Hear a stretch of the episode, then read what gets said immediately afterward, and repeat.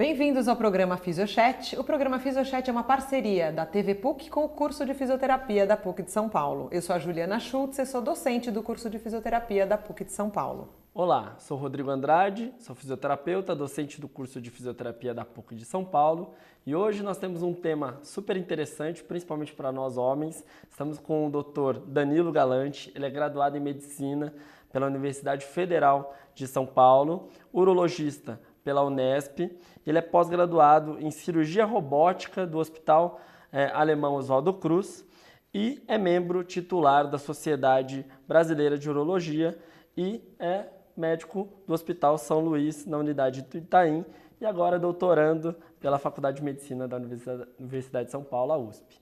Para a gente começar né, abordando esse tema aí tão interessante, é, vamos começar do mais básico. Qual que é, como que é o seu trabalho, qual que é a função mesmo é, dessa tão importante especialidade aí da, uro, da urologia?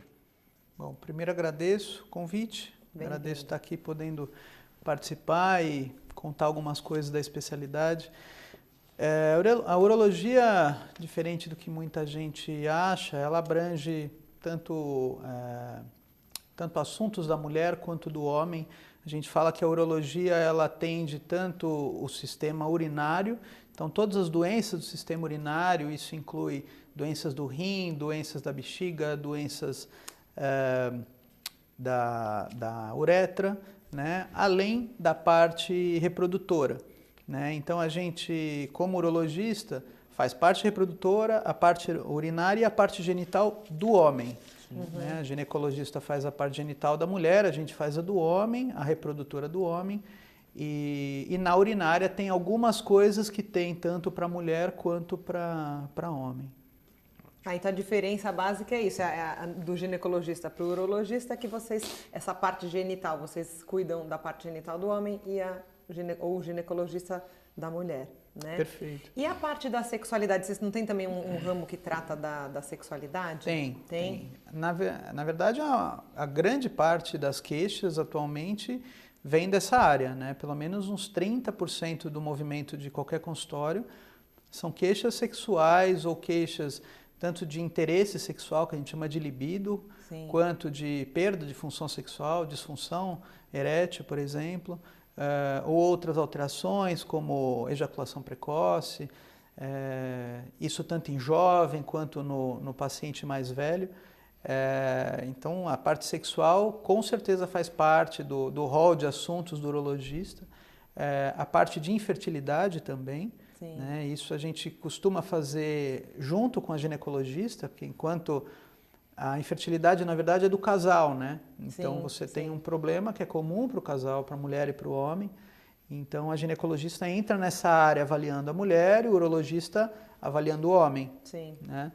É, e a parte e a parte urinária propriamente dito que é que é uma grande grande área Vocês nossa. Vocês acabam trabalhando em conjunto mesmo. Então você, é, o urologista e a ginecologista hum, para essa para essa questão parte da fertilidade. da fertilidade. Sim, sim. O ginecologista e o uro eles têm uma conversa direta é, em relação à infertilidade. Então, é, todo casal deve ser investigado, tanto homem como mulher.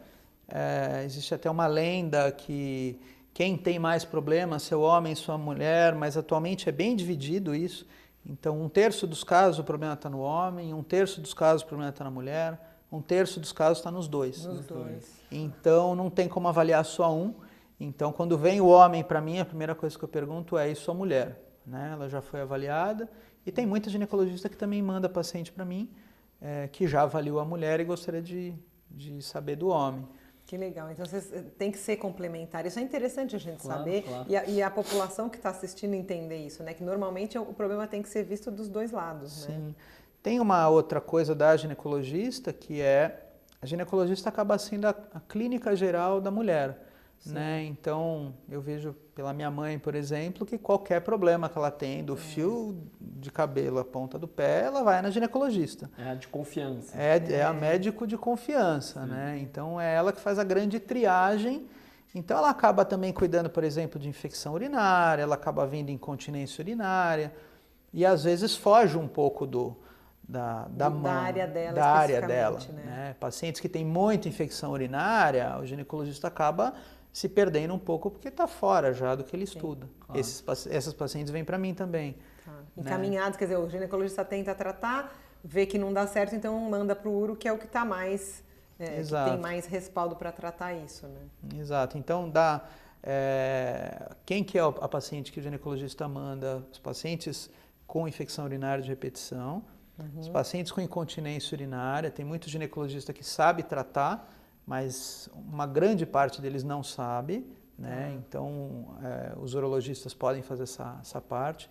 E toda a parte de tumores, né? Então, tumor de rim, tumor de bexiga, é, o ginecologista não faz. Né? E isso é do urologista, independente de ser homem ou mulher.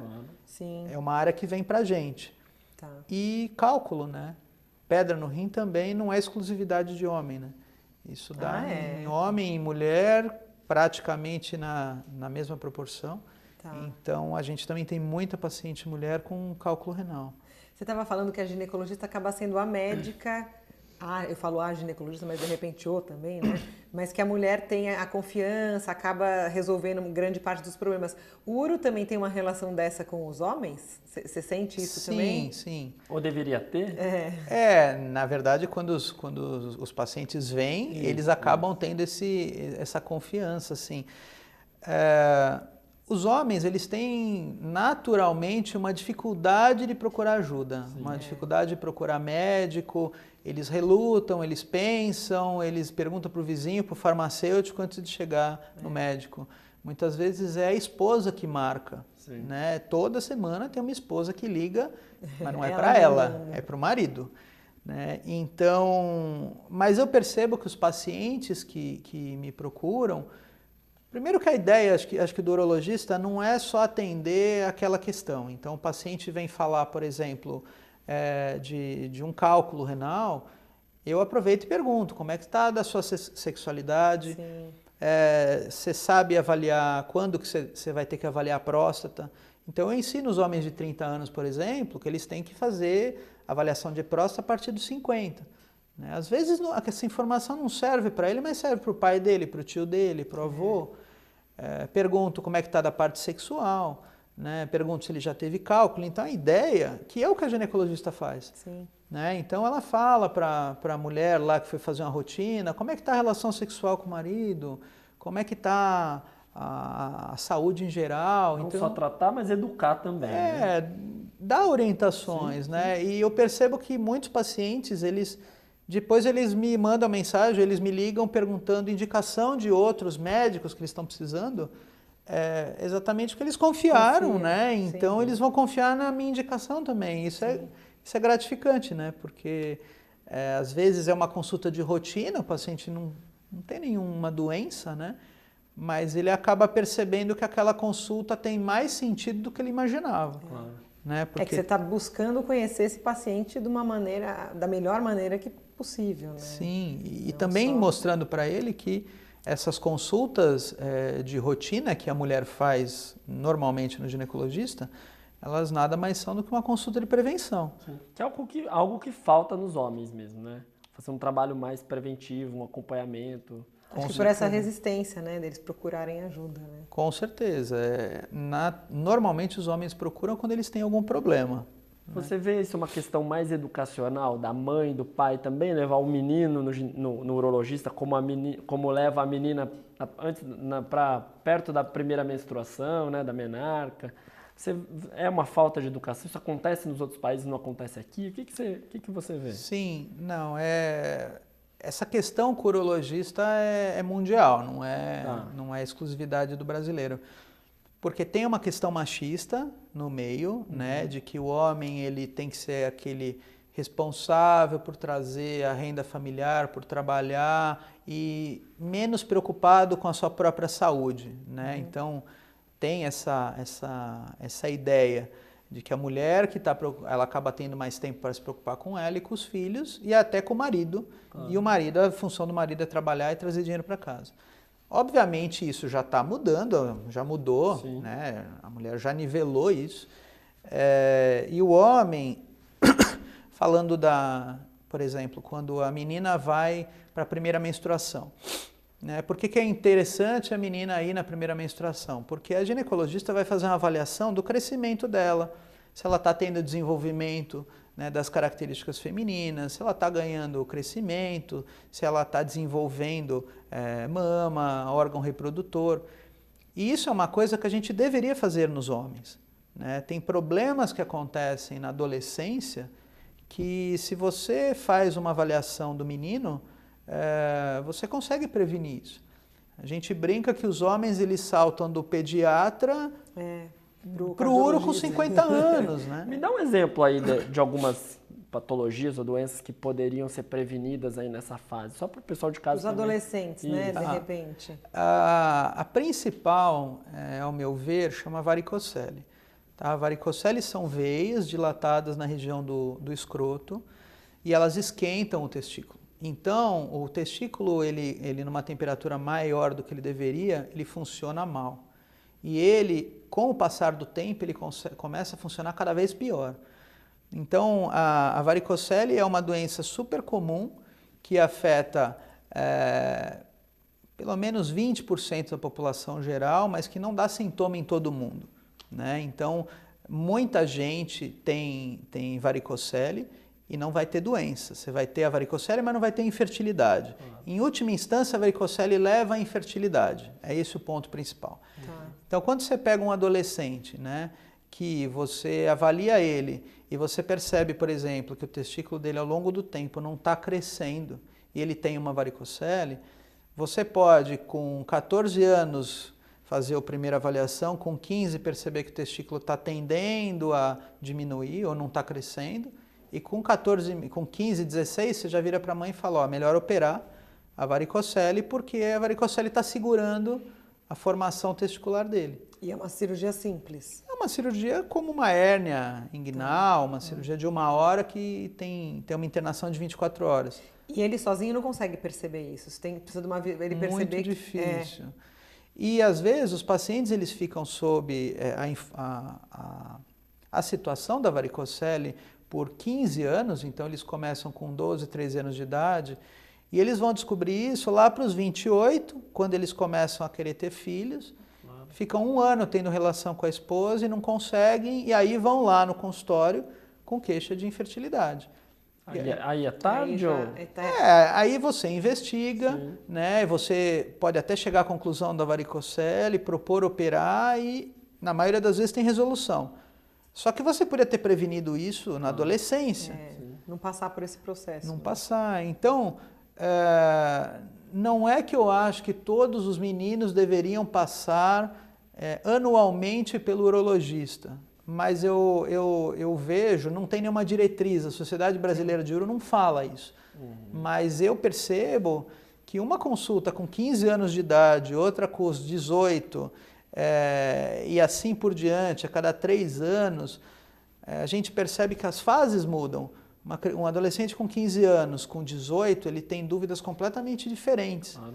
Né? Relação sexual, início dela. Parte sexual, então, é uma consulta uhum. de mais de hora. Claro. Sim, sim. Né? O que é normal, o que não é, é, o que é. pode, o que não pode. Porque às vezes não tem abertura com os pais, sim. né? E daí tem um profissional que ele pode conversar e Sim. receber informações corretas. E né? tem coisas técnicas que nem na escola também não, é, não é capacitado, é. não cabe, né? O, o, o, médico é muito mais capacitado nesse, sim, nessa, sim. nessas questões. Né? E, e, o ginecologista faz muito bem isso sim. com as meninas. Faz, faz. Né? Ele fala de camisinha, ele fala sobre pílula anticoncepcional, ele fala de mudanças do corpo. É. Né? É, a ginecologista fala, inclusive, do homem. Olha, é normal acontecer é. isso uhum. com o seu namorado, blá, blá, só que o namorado não vem perguntar se é normal.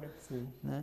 Mas a gente percebe, inclusive, por, por redes sociais, que acontece muito do pessoal mandar milhares de perguntas às vezes sem querer se identificar e, e perguntando as coisas do mais simples ao mais é, complexo. É, ou seja, não tem esse conhecimento todo, né? É. E, e, às vezes não vai perguntar. Acho que é uma mudança, quem sabe a gente mais para frente começa a ter uma, uma, procura maior, né? Porque acho que a, a questão da menina já está mais difundida. Todo mundo sabe, ah, ficou menstruada, a mãe já leva sim, a sim. ginecologista, né?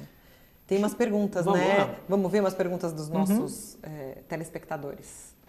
Oi, meu nome é Samir, tenho 24 anos, sou arquiteto de Batuba, São Paulo. Eu gostaria de saber é, qual a idade mínima o homem deve começar a consultar o urologista e se houver um caso de câncer de próstata, por exemplo, na família, se essa idade muda. Obrigado.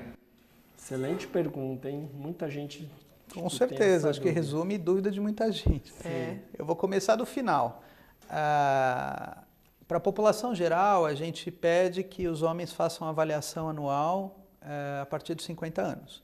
Então, a avaliação anual é feita com um exame físico, com uma conversa.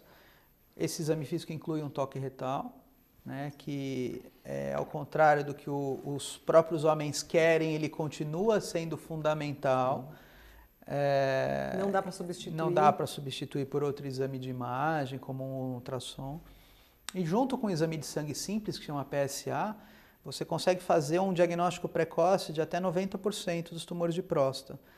Então, na verdade, é diagnóstico precoce, não é prevenção. Claro. A gente uhum. acaba usando errado Sim, esse é prevenção ao câncer de próstata. Na verdade, uhum. você não está prevenindo, é. não é uma você vacina. Diagnosticou já está lá. Você está né? querendo diagnosticar antes para você curar e a doença não ter progressão. Tá Porque não tem prevenção, hoje não se sabe. Prevenção não, né? não tem nada que eu possa falar para os homens, faça isso que você não vai ter hábitos, como em outras não doenças. Fume, não fume, não beba. Isso é bom para tudo, tudo claro. mas para a próstata em, em, si, não necessariamente tem essa hum. associação. Agora, eu sempre questiono os homens se eles têm algum familiar, então, pai, tio, avô com câncer de próstata. Então, são três grupos agora. Esses que têm os familiares. Porque o fator genético é algo. Com certeza é, influencia, influencia demais. A raça negra, e, paciente, e agora entrou uma nova classe que são os pacientes obesos. Ah, é? São três grupos que, que já está já tá provado que eles têm fator de risco muito aumentado. Então, esses pacientes, pela sociedade americana e europeia, eles têm que começar com 45 anos.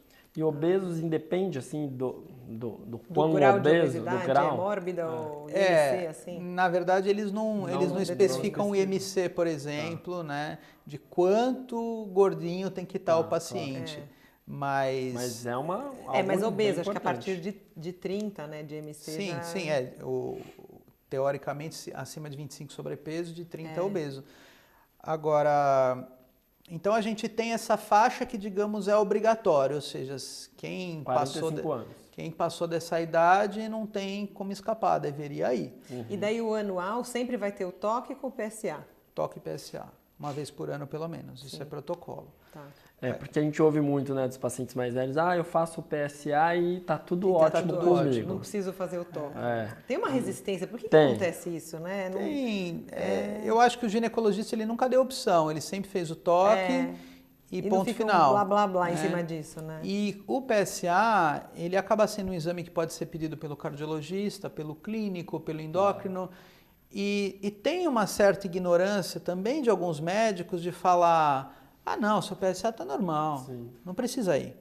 Né? Daí falou isso, beleza. Falou isso, era o que ele queria né? escutar. É, né? É. Agora, a, a, o começo da pergunta dele é a partir de que idade é. deve ir.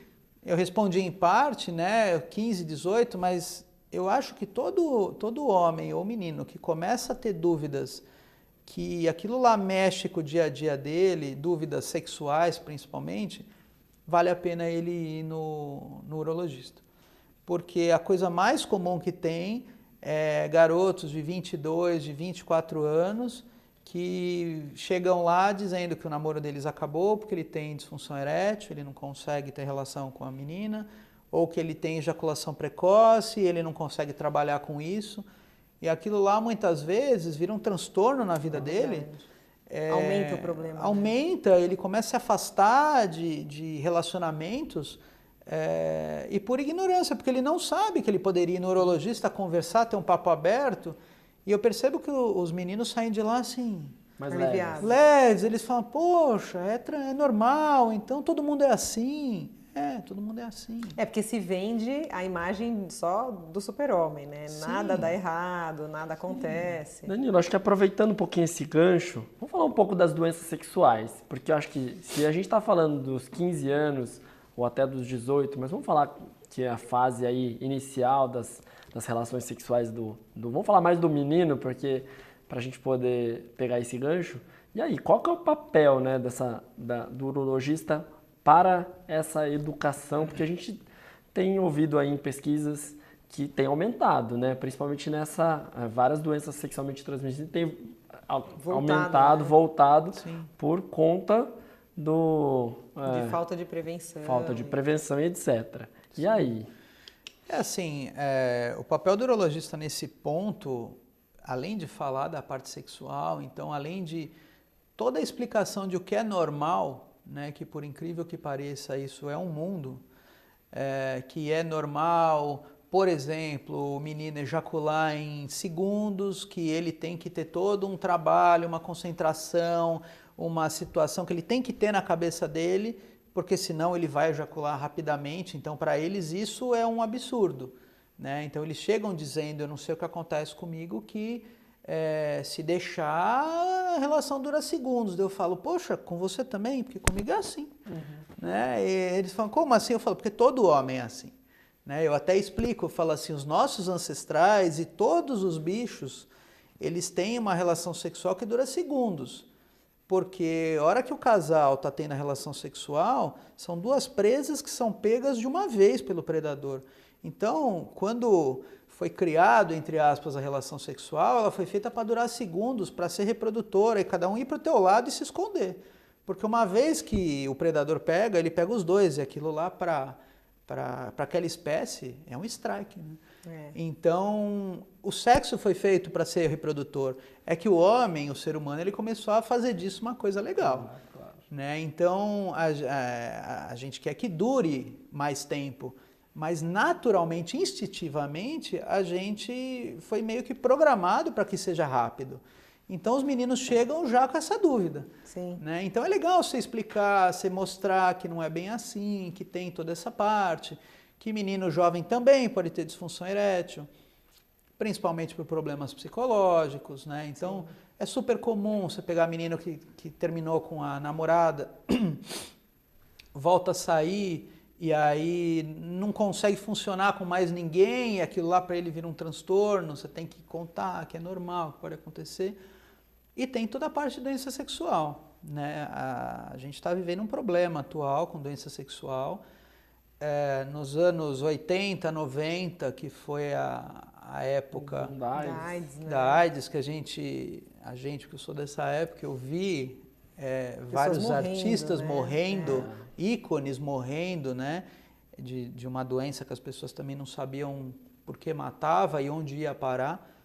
E aí isso foi sendo diagnosticado, tratado, controlado, de forma que as pessoas ficaram é, seguras, só que agora elas estão seguras demais. É. Né? Porque hoje em dia você não escuta mais as pessoas morrendo disso. Então o jovem atual ele voltou a ter aquela síndrome de super-homem de comigo não acontece, é. se acontecer também não Tem é tratamento. o fim do mundo. É. Só que é um tratamento é um Difícil. tratamento complicado, né? O, o paciente, para ele se manter com uma, uma, um sistema imune bom, ele tem que tomar várias drogas que interferem na vida dele, que mudam o sono dele, que mudam as atividades, que caem cabelo. Tem o tal do coquetel, não é uma coisa tranquila, é. né? Isso é muito importante de ser é. falado. Né? É. Junto, e, junto a isso, como a, a, os jovens acabaram ab abandonando a, o que a gente chama de métodos de barreira, né, que são as, a camisinha principalmente, voltou sífilis, que a gente não via mais, voltou doenças da uretra como gonorreia, HPV, tem uma epidemia de HPV, né, que são aquelas lesões é, que outro nome é condiloma, né, são as verrugas genitais. Isso está tendo demais no consultório toda semana. Eu atendo, cauterizo, queimo as lesõezinhas no próprio consultório e explico, olha, agora que você tem, agora é controle, não tem cura para isso. A gente vai Sim. fazer um controle, eu vou te ver com uma certa frequência, mas o rapaz ele acaba ganhando um problema que muitas vezes Poderia foi por ter descuido. facilmente, né? Camisinha só aparece na televisão em época de carnaval, né? é. né? Então Exato. É. Exato, é, é quando lembram ser, do assunto, né? Precisa ser mudado, né? Sim, sim. É, precisa de informação, é isso aí, né? Com certeza. Tem mais uma perguntinha, vamos lá? Vamos lá. Oi, meu nome é Rodney, eu tenho 27 anos, falo de São Sebastião, litoral norte de São Paulo, sou designer e queria saber se é importante o homem frequentar o urologista com a mesma frequência que as mulheres vão ao ginecologista. Valeu.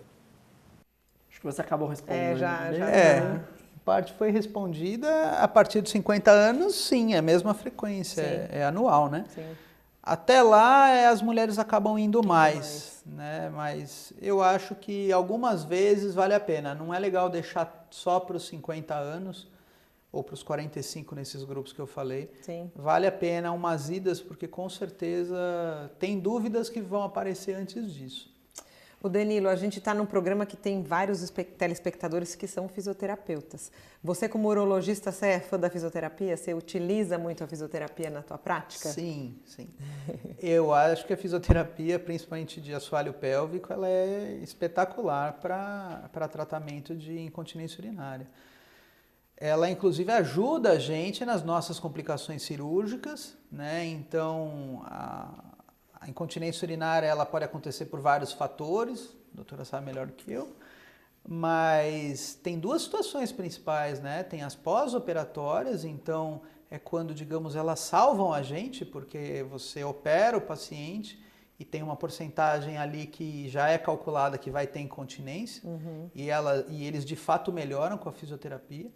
E tem os pacientes que vêm ao consultório já com uma com uma incontinência urinária, por perdas, por vários partos anteriores, seja lá quais foram os motivos. Uhum. E eu sempre começo com a fisioterapia.